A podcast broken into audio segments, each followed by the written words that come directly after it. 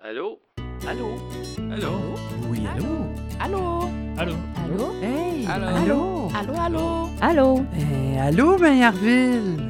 Allô un balado produit et réalisé par la Société francophone de Mayerville à Coquitlam en Colombie-Britannique.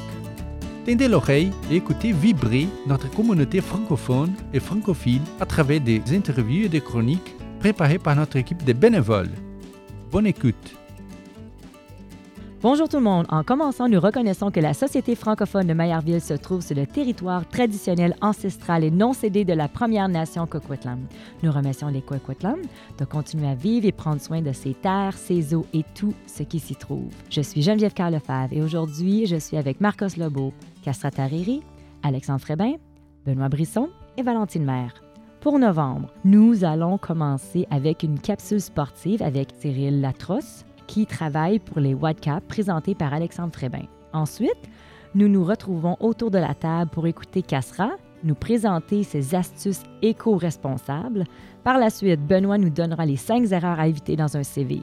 Après cela, on écoutera Valentine, qui a recueilli quelques témoignages lors du dernier événement de la SFM, Société francophone de Mayerville, Jeunes de cœur. Enfin, Marcos nous présentera la chronique culturelle du mois de novembre.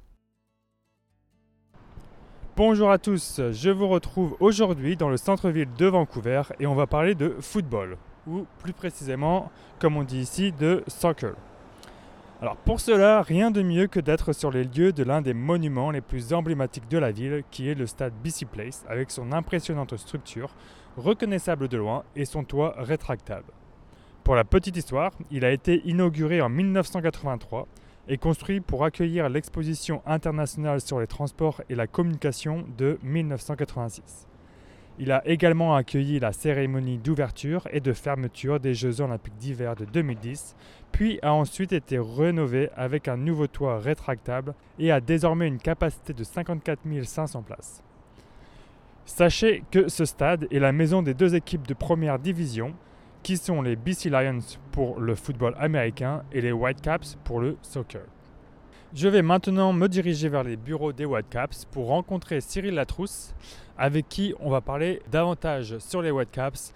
On va également discuter de la Coupe du Monde 2022 qui arrive prochainement. Alors, je suis maintenant dans les bureaux des Whitecaps en compagnie de Cyril Latrousse. Bonjour Cyril. Bonjour Alexandre. Pour commencer, Cyril, peux-tu te présenter en quelques mots et nous faire part de ton parcours qui t'a fait arriver ici même aux Whitecaps Je m'appelle Cyril Latrousse, j'ai 27 ans. Euh, je suis maintenant chez les Whitecaps depuis le mois d'avril 2022, donc ça va faire un peu plus de plus mois. Euh, auparavant, donc, je travaillais dans le secteur de l'hôtellerie en, France et en Asie. Donc j'ai pu travailler à Hong Kong, à Shanghai et à Paris.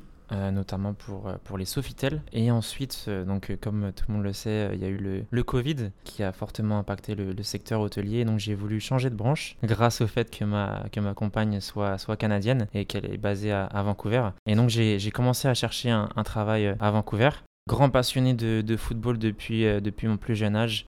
Euh, ayant joué depuis euh, l'âge de 6 ans et, regardé presque tous les matchs euh, possibles et, et imaginables. Et donc j'ai rejoint les Whitecaps, poste de attaché commercial dans le service premium. Je vends des suites et des loges présidentielles, on peut dire ça comme ça, pour des entreprises et des événements particuliers au club, maintenant depuis plus de 6 mois. Cool, parfait. Donc ça veut dire que si on veut avoir une suite ou plusieurs places, on, on peut te, te, contacter Exactement, si vous voulez faire quelque chose d'un peu plus luxueux qu'une expérience euh, normale euh, au stade, vous pouvez me contacter. Ah, c'est bon à savoir ça. Donc ceux qui sont intéressés peuvent te joindre à l'adresse courriel que j'ai là. C'est la trousse, C-L-A-T-R-O-U-S, whitecapsfc.com. Comme tu viens de le dire, tu es euh, un grand fan de foot. Et donc j'ai une question euh, pour toi. Quelle est ton équipe préférée, hormis bien évidemment celle de Vancouver? Très bonne question. J'espère que ça va pas déplaire à, beaucoup de personnes. Moi, je suis un, grand fan du, Paris Saint-Germain. Euh, étant parisien, j'étais donc euh, obligé, on m'a forcé à, supporter le, Paris Saint-Germain même durant les années très compliquées. Heureusement, euh, il y a eu des, gros investissements euh, au club et donc maintenant c'est une des, meilleures équipes euh, d'Europe et, du monde. Donc je suis un, grand fan du, PSG. Alors revenons ici à Vancouver. les Whitecaps font partie de la MLS qui s'y finit la Major League Soccer. Peux-tu nous expliquer comment ça se passe, comment une saison de MLS se passe, combien d'équipes, combien de matchs? Alors il y a 28 équipes qui sont dispatchés en deux conférences. Donc comme euh, la plupart des, sports nord-américains, on a une conférence ouest et une conférence Est. Euh, au niveau du Canada, il y a uniquement trois équipes, donc euh, Montréal, Toronto et Vancouver. Toronto et Montréal étant sur la côte Est, donc ils font partie de la conférence Est. Et Vancouver est la seule équipe canadienne sur la conférence Ouest. 14 équipes de chaque côté. Euh, parmi les plus grosses équipes conférence Ouest, on a euh, Los Angeles Galaxy, Los Angeles FC par exemple. Euh, et niveau conférence Est, on a les, deux équipes de New York, donc New York Red Bull et New York City, qui font partie des, plus grosses équipes des conférences. 34 matchs le long de la saison. Et donc à l'issue de ces 34 matchs, on a un classement sur la conférence Ouest et un classement sur la conférence Est. Les 7 meilleures équipes de chaque conférence sont sélectionnées pour participer à des playoffs. Les deux premiers euh, de chaque conférence passent le premier tour directement et le deuxième affronte le septième, le troisième affronte le sixième et le quatrième affronte le cinquième. Et ensuite, c'est un format comme en, Coupe du Monde avec des matchs simples. Donc le gagnant avance et rencontre l'équipe gagnante de l'autre branche jusqu'à des finales de conférence Là, actuellement, par exemple, on, a des, on est déjà en finale de conférence, conférence Est et conférence Ouest. Et donc, ça fait à la fin une grande finale entre le vainqueur de la conférence Ouest et le vainqueur de la conférence Est, un peu comme une mini Coupe du Monde. Ok, et donc euh, là, dans les, euh, pour les finales euh, conférence Est et Ouest, il y a quelle équipe qui s'affronte? Alors, côté Ouest, on a Los Angeles Football Club contre Austin et côté Est, on a Philadelphie contre euh, New York City. Les deux gros favoris pour l'instant, ce sont Los Angeles FC et Philadelphie. Euh, Los Angeles FC qui a signé des très grands joueurs cet été, dont euh, Gareth Bale, Chiellini. Ils avaient déjà Carlos Vela, une légende mexicaine. Côté conférence Est, avec Philadelphie et New York City, on n'a pas vraiment de joueurs très connus, mais c'est des équipes qui ont beaucoup de joueurs locaux et donc qui sont très adaptés au championnat. Si je devais prendre des paris, je mettrais donc pour une finale Los Angeles FC contre Philadelphie et avec un, vainqueur euh, Los Angeles FC. Ok, parfait. Alors, la saison vient de se terminer. Quand est-ce qu'on peut revoir les Whitecaps sur le, terrain? Alors, le calendrier pour la saison prochaine n'a pas encore été annoncé, mais on sait déjà qu'on aura notre premier match à domicile le 25 février 2023. Et généralement, la saison dure jusqu'à mi-octobre avec une petite pause en, été, avec un total de 17 matchs de MLS. Et la saison prochaine, on aura la chance d'accueillir deux nouvelles compétitions. La Ligue des champions d'Amérique du Nord, donc ce sont les clubs qui sont champions du Canada, champions des États-Unis, champions du Guatemala, champions du Panama par exemple, qui font une compétition. On va accueillir un de ces matchs-là et on va également accueillir un match de la nouvelle compétition qui s'appelle la Leagues Cup, qui est une nouvelle compétition entre la MLS, qui est donc euh, notre championnat, et le championnat mexicain. Donc il y aura une équipe mexicaine qui viendra à Vancouver pour jouer à BC Place contre les Whitecaps, qui s'annonce euh, super excitant. ça fait beaucoup de, jeux à, à voir l'année prochaine, c'est parfait, c'est génial.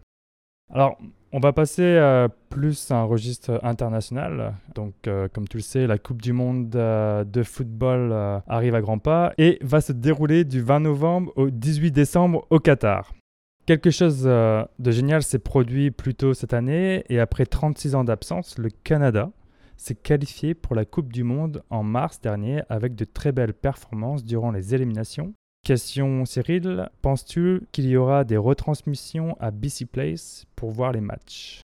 Est-ce qu'il y aura des retransmissions à BC Place? Peut-être. J'en suis quasiment sûr que donc, les matchs seront retransmis dans, plein de pubs à, Vancouver. En ce qui concerne les matchs du Canada, il faudra voir avec, euh, avec la mairie qui est propriétaire du stade. Nous, les Whitecaps, je ne pense pas qu'on fera de retransmission, j'ai envie de dire sponsorisée à BC Place vu que nous ne sommes pas liés directement à la FIFA. Mais je pense que je crois que le Canada fait un match à 11h du matin Et je pense que peut-être celui-là sera retransmis sur un, un plus grand écran dans la ville. Oui, c'est vrai que de toute façon, il y aura toujours les, les pubs pour retransmettre euh, les matchs euh, de la Coupe du Monde. Cyril, ton pronostic pour euh, le gagnant euh, 2022 pour remplacer l'équipe de France de 2018 Alors, moi je ne suis pas un, un visionnaire, mais c'est vrai que j'aime bien faire des, des pronostics. Si tu me permets, je vais en faire plusieurs. Vas-y, je t'écoute. Premier pronostic, c'est qu'il ne faut pas sous-estimer le Qatar. Je pense que le Qatar va au moins sortir de son groupe parce qu'ils ont déjà l'avantage de jouer à domicile, ce qui est un avantage énorme à la Coupe du Monde. On a pu le voir en, en 2002 quand la Corée du Sud a atteint les demi-finales par exemple. Un pronostic à faire, euh, je pense que le Brésil sera très fort. Je pense que le Brésil sera en finale. Je pense que le Canada sortira de son groupe. Le Canada qui est un groupe très difficile avec la Croatie, la Belgique et le Maroc. Mais je pense que le Canada a les forces pour, pour sortir de ce groupe. En ce qui concerne la France, même si j'ai envie d'y croire du fond du cœur, et que je serais super heureux si on la gagne une nouvelle fois et qu'on ajoute une troisième étoile, je ne pense pas que nous allons arriver en finale. Je pense que le Brésil gagnera la Coupe du Monde. Ok, euh, ça serait quand même euh, magnifique de voir euh, en finale euh, France-Canada. Sait-on jamais. Ok, merci Cyril pour tes pronostics. Maintenant, comme on le sait tous, la prochaine Coupe du Monde après celle du Qatar sera en Amérique du Nord, euh, Mexique, États-Unis, Canada, avec des matchs à Vancouver et Toronto. Bon, c'est pas c'est pas tout de suite, ça sera dans le coup d'envoi du premier match sera dans 4 ans. Mais euh, c'est évidemment un super événement pour, euh, pour les fans de foot comme toi, non? C'est une, euh, chance euh, incroyable en tant, que, fan et même, j'ai envie de dire, euh, en tant que- qu'employé de, ce secteur. J'ai la chance de travailler dans, le club qui joue dans un stade qui accueillera la Coupe du Monde dans, dans 4 ans. Donc même si c'est très loin en termes de temps, je suis quasiment certain que notre club sera impliqué de près ou de loin dans l'organisation de cette Coupe du Monde. En ce qui concerne mon côté fan, je suis super excité. J'espère que le Canada jouera un match à BC Place. Je pense qu'ils joueront un match à BC Place. Ils joueront à Toronto, ça c'est sûr. Et j'espère que l'équipe de France, pourquoi pas, vienne à, à BC Place et qu'on puisse leur montrer euh, la beauté de, de la ville de Vancouver et, et des montagnes euh, qui nous entourent. Entièrement d'accord avec toi, Cyril. Bah, en tout cas, merci beaucoup de nous avoir accueillis chez les Whitecaps, à qui on souhaite une excellente saison 2023. Merci Alexandre et bonne continuation.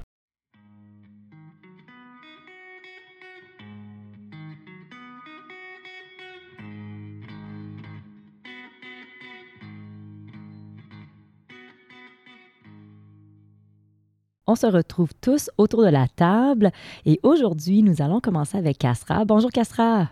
Salut Geneviève et bonjour à tous. Aujourd'hui, je suis un combattant pour le climat. Ah oui, on y va. Ces dernières années, les nouvelles sur le changement climatique se sont accumulées. Sécheresse, chaleur extrême, incendies, tornades et inondations. Cet été, nous avons entendu parler de grands fleuves qui s'assèchent à cause de conditions météorologiques extrêmes. C'est le cas du Colorado aux États-Unis, du fleuve Yangtze en Chine, du Danube en Europe et bien d'autres. C'est une catastrophe totale. Savez-vous combien de personnes vivent de ces grands fleuves? Chaque jour, nous entendons, lisons et apprenons de nombreuses façons de protéger notre planète. Vous pouvez utiliser des sacs en tissu au lieu de sacs en plastique pour faire les courses. Utilisez un vélo au lieu d'une voiture si possible. Planter des arbres et bien plus de choses encore. Ah oui, c'est vrai. Je n'ai pas l'intention de revenir sur ces choses que tout le monde connaît, mais il y a quelques éléments que j'ai appris récemment et que peut-être vous connaissez déjà. Bref, j'ai pensé que ça valait la peine de les partager avec vous. 1. Nettoyez l'arrière de votre réfrigérateur. Les bobines poussiéreuses peuvent augmenter la consommation d'énergie de 30%. En arrière du réfrigérateur. C'est une bonne idée, ça. 2. Cultivez des plantes à offrir à vos amis au lieu de couper des fleurs. 3. Débarrassez-vous de vos stores. Le rideau épais garde plus de chaleur en hiver. 4. Découpez les anneaux en plastique des packs de bière avant de les jeter. Ils sont invisibles dans l'eau, de sorte que les animaux peuvent se trouver avec ou se retrouver piégés. Oui, on voit souvent euh, des tortues ou toutes sortes d'animaux marins qui se retrouvent pris et prises dans euh, ces anneaux de plastique. là. Bonne idée, euh, Castra. 5. Pour l'éclairage, peignez vos murs d'une couleur pâle. Vous aurez besoin de moins de lumière artificielle. 6. Emballez le cadeau que vous offrez dans du tissu et attachez-le avec du ruban. Les deux sont réutilisables et plus jolis que le papier et le ruban adhésif. Hum, tu sais, Castra, qu'est-ce que j'ai commencé à faire moi aussi? J'ai acheté des grosses poches en jute, puis je mets tous mes cadeaux de Noël dedans. Donc, j'emballe plus mes cadeaux de Noël maintenant. Donc, euh, j'aime bien cette idée-là aussi. 7. Utilisez du papier brun et attachez-le avec de la ficelle plutôt que d'utiliser des sacs chiffés en plastique et du ruban adhésif. 8. Faire vos desserts à la maison. Ce sera plus sain et plus respectueux de l'environnement. 9. Brossez-vous les dents avec une brosse à dents écologique à manche en bambou. Ce sont finalement beaucoup de petites choses qui peuvent être faites dans la lutte contre le changement climatique. De façon générale, agissons intelligemment dans cette crise climatique. Absolument. Merci, Castra. C'est vraiment tous des bons petits trucs. Merci. Merci.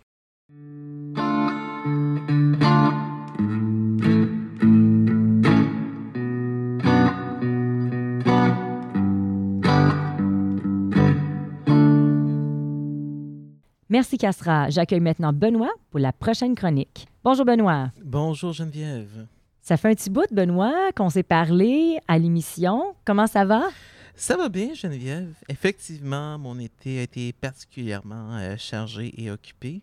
Euh, J'en ai profité pour voyager un peu et prendre soin de ma famille.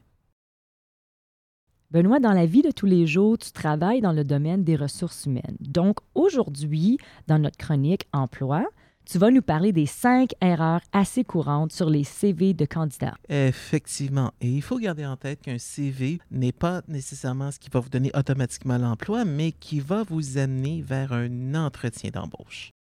Donc, la première erreur qu'on constate surtout, c'est de ne pas effectuer ses recherches sur l'entreprise et négliger d'adapter son CV euh, à l'emploi convoité. Une recherche d'emploi, ça exige certains efforts et certains vont dire que c'est un travail à temps plein. Donc, on parle ici d'un CV qui est vraiment trop générique, qui va simplement énumérer les postes et les entreprises passées et les acquis académiques. Donc, par exemple, le même CV qui va être envoyé chez Dairy Queen, qui sera également le même qui va être envoyé chez TELUS, par exemple. Hmm, je comprends. Comment remédier à, cette, euh, à ce problème-là? Donc, euh, si un emploi dans votre champ d'expertise vous intéresse, il faut premièrement lire la description de tâches, s'assurer d'utiliser un vocabulaire qui reflète euh, les points énumérés dans la description. De plus en plus, les grandes entreprises ont recours à des systèmes de type ATS, Applicant Tracking Systems, qui vont détecter et faire ressortir les candidats qui ont des CV correspondant à la terminologie qui est reflétée. Hmm. De quel autre aspect pourrais-tu nous parler? Il y a les CV qui sont littéralement trop longs.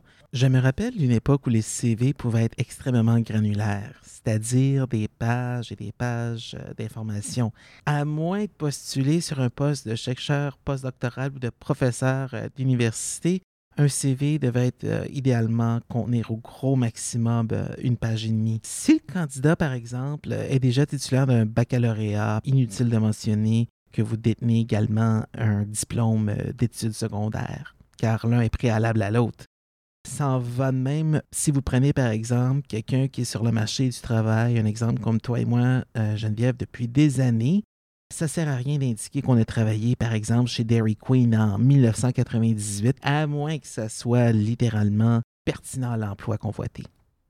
Il y a également dévoilé des renseignements un petit peu trop personnels. Il arrive parfois de recevoir des CV contenant des informations telles que la date de naissance, le statut marital, statut d'immigration, nationalité, citoyenneté. Je suis conscient que cette pratique est répandue ailleurs dans la francophonie, mais en sol canadien, ce n'est pas la norme. Il faut garder en tête qu'au Canada, il existe des motifs de discrimination qui sont protégés par la Charte canadienne des droits et libertés. Et parmi ces motifs-là, euh, la liste est quand même longue. Intéressant. Est-il fréquent de recevoir des photos de profil des candidates ou candidats? Oui, cette pratique est courante, particulièrement dans les pays de l'Union européenne. Toutefois, il faut garder en tête que les photos peuvent révéler les motifs de discrimination tels qu'on a euh, mentionné euh, précédemment. Personnellement, lorsque j'en reçois, je les ignore et je me concentre sur le contenu du CV. Ce qui m'intéresse, c'est est-ce que le candidat est apte à remplir l'ensemble des tâches de l'emploi? Et être capable d'accomplir une tâche est une chose. Savoir les mettre en valeur, ça en est une autre. Et ça, ça m'amène à mon prochain point. Mettre trop d'emphase sur les tâches et les connaissances techniques plutôt que les réalisations. Hum, intéressant. Il est normal d'élaborer sur les tâches quotidiennes d'un poste, mais il faut savoir également mettre en valeur ses attributs sans nécessairement euh, exagérer. Je vais prendre comme exemple un poste d'adjoint administratif. Ensemble, les tâches peuvent se résumer à celles-ci. Répondre aux appels et accueillir les clients et visiteurs. Rédiger, réviser des courriels, s'occuper des lettres et effectuer des suivis internes et externes. Maintenir les agendas des dirigeants à jour. Effectuer des recherches pour les cadres et les autres dirigeants dans leurs rapports et les assister aux besoins et utiliser de multiples tâches euh, de plateformes euh, informatiques, euh, les tester, et etc. Bon, déjà, juste là au départ, cette liste semble déjà à ce qu'un employeur s'attend d'une personne occupant un poste d'adjoint administratif. Mais là là où je voudrais faire la nuance, c'est que pour nos auditeurs, si vous portez attention, c'est ce que les tâches accomplies ont pu fournir à l'employeur. Et encore là, sans vouloir se vanter d'avoir réinventé la roue, on va dire plutôt maintien constant de l'accueil et de l'expérience client des visiteurs dans un environnement multitâche et très achalandé, contribution active à l'amélioration de la rapidité, de la conformité en ce qui a trait aux communications internes et externes, bonification du rendement de l'efficacité organisationnelle par la gestion du temps, et participation et collaboration de la mise en œuvre du projet XYZ, etc. Ce genre de mise en valeur va venir également révéler des compétences générales qui accompagnent les compétences techniques, ce qu'on appelle dans le milieu les soft skills. Et lorsque je parle de compétences générales, ça veut dire la collaboration, le travail d'équipe, habileté interpersonnelle, les aptitudes à faire face à l'adversité et au changement, le leadership, et etc. Ça, ce sont des vrais attributs, des vraies qualités que les employeurs recherchent. D'ailleurs, peut-être que ça vaudrait la peine d'en parler lors d'un prochain épisode, mais en Mhm. général, dans le contexte nord-américain, les employeurs aiment plutôt savoir comment vous travaillerez avec eux plutôt que de savoir que vous savez comment utiliser la suite de Microsoft Office ou euh, comment que vous êtes capable de répondre au téléphone. Benoît, il existe euh, également des drapeaux rouges sur un CV auxquels les recruteurs portent une forte attention. Tu pourrais-tu nous en parler, s'il vous plaît? Oui, so, mis à part les fautes de grammaire, d'orthographe, euh, la chronologie d'un CV peut effectivement révéler des signaux euh, d'alarme aux employeurs. Je vais vous donner un exemple. Les écarts entre les emplois. Sur un CV, quelqu'un qui a occupé un poste, par exemple, de 99 à 2001, ensuite de 2008 à 2009, et qui postule maintenant en 2022. La grande question qui peut nous venir à l'esprit, c'est la suivante. Mais qu'est-ce qui s'est passé durant toutes ces années-là? Je ne veux pas faire le procès de qui que ce soit, mais si je cumule les écarts, ici je vois presque 20 ans d'inactivité, euh, qu'est-ce que j'ai fait durant ce temps-là? Est-ce que j'ai travaillé? Est-ce que... Donc, il faut savoir les justifier. Puis j'abonde dans le même sens pour un CV ou un candidat qui passe d'un emploi à l'autre à tous les deux, trois ou six mois. Donc, si jamais ça pouvait être le cas, un exemple pour les emplois étudiants, attendez-vous à vous faire poser la question durant les entretiens. En conclusion, Benoît, euh, si une personne désire obtenir de l'aide pour la rédaction et l'adaptation d'un CV, où peut-elle aller? Donc, si la personne est prestataire de l'assurance-emploi ou de tout autre type d'aide financière gouvernementale, euh, WorkBC offre d'excellents services et ce, gratuitement. Et pour celles et ceux présentement à l'emploi, euh, il existe également des nombreux, euh, nombreuses ressources en ligne qui peuvent aider, telles que Indeed, Randstad, Monster, et etc. Un grand merci, Benoît. Cela sera très utile pour nos auditeurs.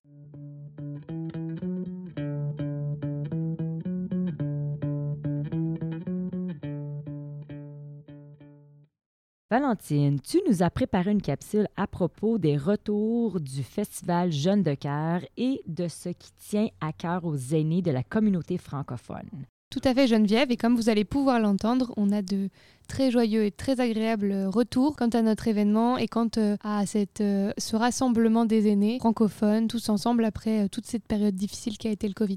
En effet, Écoutez ça. on y va.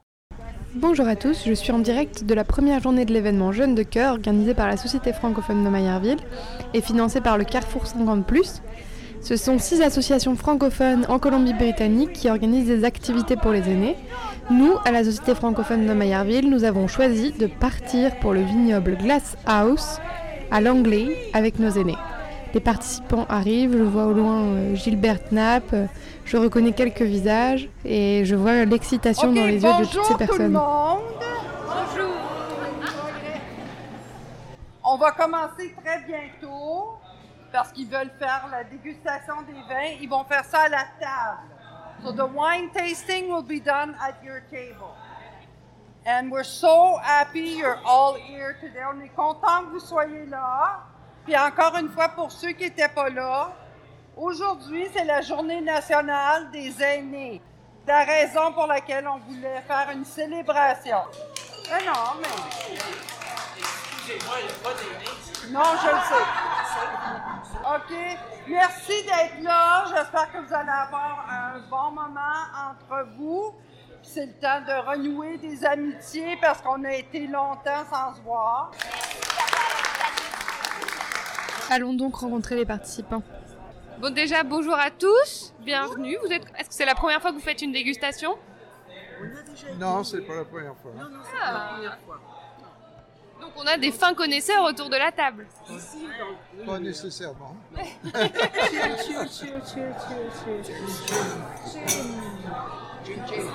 Très bon, très bon. Délicieux. Délicieux. Très doux, bo- super bon goût. Par rapport à l'autre Par rapport à l'autre, moins épicé. J'aime pas, tel- j'aime pas tellement les vins épicés. Alors, le, premier, le premier était plutôt euh, comme vrai. ça. Ouais. C'est vrai, c'est vrai. Celui-ci, rafraîchissant. Est-ce que tu connais ce vin, Johan Pas vraiment, mais j'apprends des choses aujourd'hui. Euh, je suis pas euh, une fan du vin, mais je pense que je pourrais le devenir facilement. Oui, c'était bon, très bon. Et le vin? Ah, euh, encore meilleur. J'ai trouvé c'est bien. C'est bien. Est-ce que tu repars avec des bouteilles de vin? Je pense que j'ai acheté une euh, bouteille de Madeleine. J'aime les vins. Je n'aime pas les vins rouges. Intéressant. Et qu'est-ce que tu penses d'organiser des événements comme ça? Est-ce que est-ce que tu trouves ça important? Pourquoi? Oh oui, c'est bien important. La communauté française à Vancouver, c'est important de faire des, des ensembles. Si tu vis à Vancouver, les francophones, les franco- la, la francophonie, on vit dans un monde anglais. Oui? La télévision, la nouvelle, euh, pour- tout est dans pour, pour tout. Vous êtes chanceuse parce que, parce que tu as la chance de travailler en français tous les jours, mais pour, pour beaucoup des autres, ce n'est pas, pas possible. C'est important de, de garder le- le- la langue, garder le- la communauté de les francophones. C'est très important. Et la communauté de les francophones 50 plus, oui, c'est important pour moi. Pour moi. Oui, je pense que ça l'est euh, pour moi aussi. Et puis je me rends compte que tout le monde passe un bon moment et est heureux de se retrouver. Donc euh, c'est que c'est un événement qui marche et qui presque est nécessaire effectivement à parler français et puis à, à se retrouver entre francophones.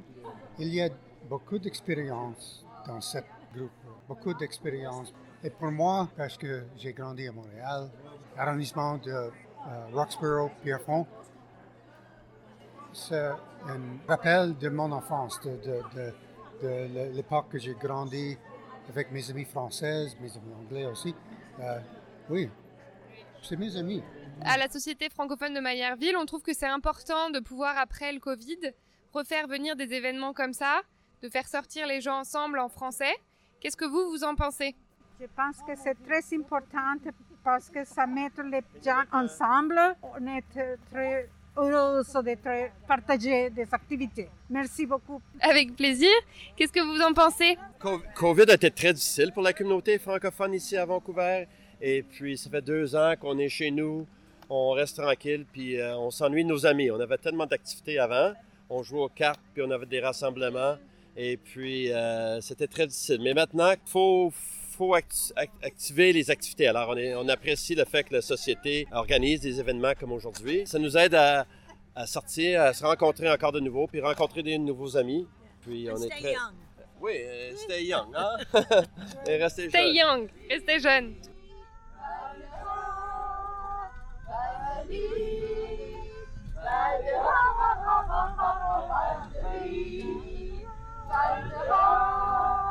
Je me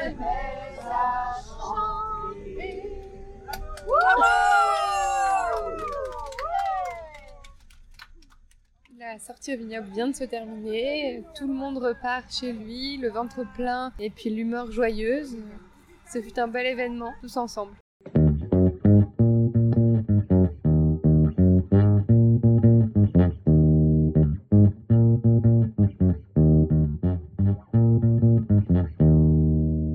Nous enchaînons avec la chronique culturelle du mois de novembre avec Marcos et Valentine. Marcos, on commence avec toi aujourd'hui. Bonjour Geneviève, bonjour à tous. Bonjour. Bonjour. Bonjour. Pouvez-vous imaginer que nous sommes déjà à la fin de l'année et il n'y a pas si longtemps, nous parlions des préparatifs du Festival du Bois ici et maintenant, boum, de Noël. Ben oui, hein, ça- le temps passe tellement vite. Ça passe vite. En parlant de Noël, euh, le traditionnel marché de Noël de Vancouver ouvrira ses portes euh, le 12 novembre au Jack Paul Plaza au centre-ville de Vancouver. Tu y as déjà été? Oui, j'y ai déjà été. Oui. Puis moi, au début, je ne savais pas c'était où le Jack Paul Plaza. C'est vraiment à côté du Cactus Club où il y a la grosse, l'enseigne des Oui. Jeux olympiques, là, la flamme. La torche olympique. La torche olympique, oui. J'ai déjà Ah, ça-. OK. Eh oui, oui, c'est à côté de, de Canada Place. Oui, oui, c'est à cette place-là. Les visiteurs rentrent jusqu'à la veille de Noël, le 24 décembre, pour profiter de certaines de ces attractions les plus populaires, comme les boutiques d'artisans, la Gourmet Trace, qui est une rue entière créée à l'intérieur du marché, avec de grandes options de friandises et des plats européens. J'aime personnellement les plats allemands avec une bonne bière. Et l'Alpenhaus, qui est une maison sociale où vous pourrez vous détendre, boire un verre et discuter avec votre famille vos amis.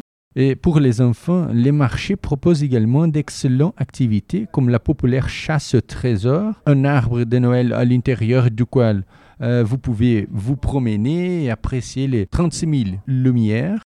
N'oubliez pas de faire un tour gratuit dans le carrousel de fête. Les horaires d'ouverture et de fermeture du marché de Noël de Vancouver varient au cours de la saison. Alors, avant de partir, assurez-vous de consulter leur site web à vancouverchristmasmarket.com. Un autre événement très populaire à cette période de l'année est Lumière Dream the Future à Vancouver, un bel ensemble d'installations, d'éclairage, de performances pop-up dispersées dans 12 endroits à travers la ville. Plus de 55 artistes participeront à l'édition de cette année, qui, soit dit en passant, n'est pas un événement de Noël. Mais puisque lumière se produit à cette période de l'année et illumine certaines parties de la ville, je pense que cela éveille également l'esprit de Noël en chacun de nous. Lumière est gratuite et se déroule de 17 à 27 novembre. Pour une liste complète des lieux euh, et horaires de spectacle, visitez lumiereyvr.com. Enfin, si vous ne pouvez pas aller en Égypte, l'Égypte vient à vous. Une expérience immersive hors du commun vous attend au Vancouver Convention Center du 4 novembre au 8 janvier. Beyond King Tut, également connu sous le nom les Rois Toutankhamon. Vous savez qui était Roi Tout Non, pas du tout. Oui. Un peu, il y a Oui, eu aussi. euh, Oui, en j'ai vu le sarcophage. Ah Toutankhamon est né vers 1341 avant Jésus-Christ. À 9 ans, il devient roi de l'Égypte ancienne, en remplacement de son père Akhenaton. Les scientifiques ont encore plus de questions que de réponses sur l'un des pharaons égyptiens les plus connus. Pour vous donner une idée, sa tombe n'a été découverte qu'il y a 100 ans ce qui pour la science n'est rien comparé à son histoire vieille de 3300 ans.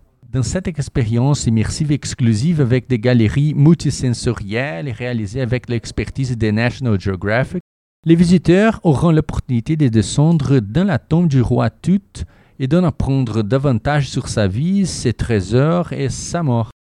Les billets sont disponibles en ligne sur beyondkingtut.com. Je vais y aller. Cela doit être incroyable, je pense. Vraiment intéressant. Mhm. Je pense que j'irai aussi. Un gros merci, Marcos. On passe à Valentine. Oui, merci Geneviève. Comme vous avez pu l'entendre, nos événements d'octobre se sont vraiment bien passés. Et pour novembre, nous avons aussi de belles choses intéressantes. À l'occasion de la Semaine nationale de l'immigration francophone, nous organisons une soirée qui sera l'occasion de discuter des traditions de nos cultures francophones individuelles. Nous invitons les francophones de tout horizon à nous rejoindre pour partager leur expérience d'immigration, leurs traditions d'ailleurs, etc. Cette soirée sera animée par une professionnelle de l'immigration et de la nourriture africaine fusion vous sera servie par Madani's Kitchen. Aussi, le second Sajaz à Mayerville se tiendra à la Société francophone de Mayerville le jeudi 17 novembre. Alors n'hésitez pas à nous rejoindre pour jaser en français autour d'un café. Hmm, ça a l'air le fun, Valentine. Donc, on vous attend tous. Merci beaucoup, Valentine.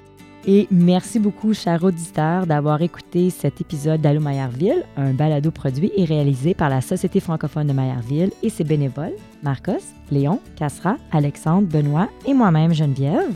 Un grand merci à Alexandre et Valentine pour le montage, Valentine pour la coordination et une mention spéciale à Cassera pour la composition des pauses musicales. Si vous souhaitez nous réécouter, rejoindre notre équipe ou découvrir toute l'actualité de la Société francophone de Mayerville, rendez-vous sur notre site internet mayerville.com. On se retrouve en décembre pour un prochain épisode spécial Noël. À bientôt!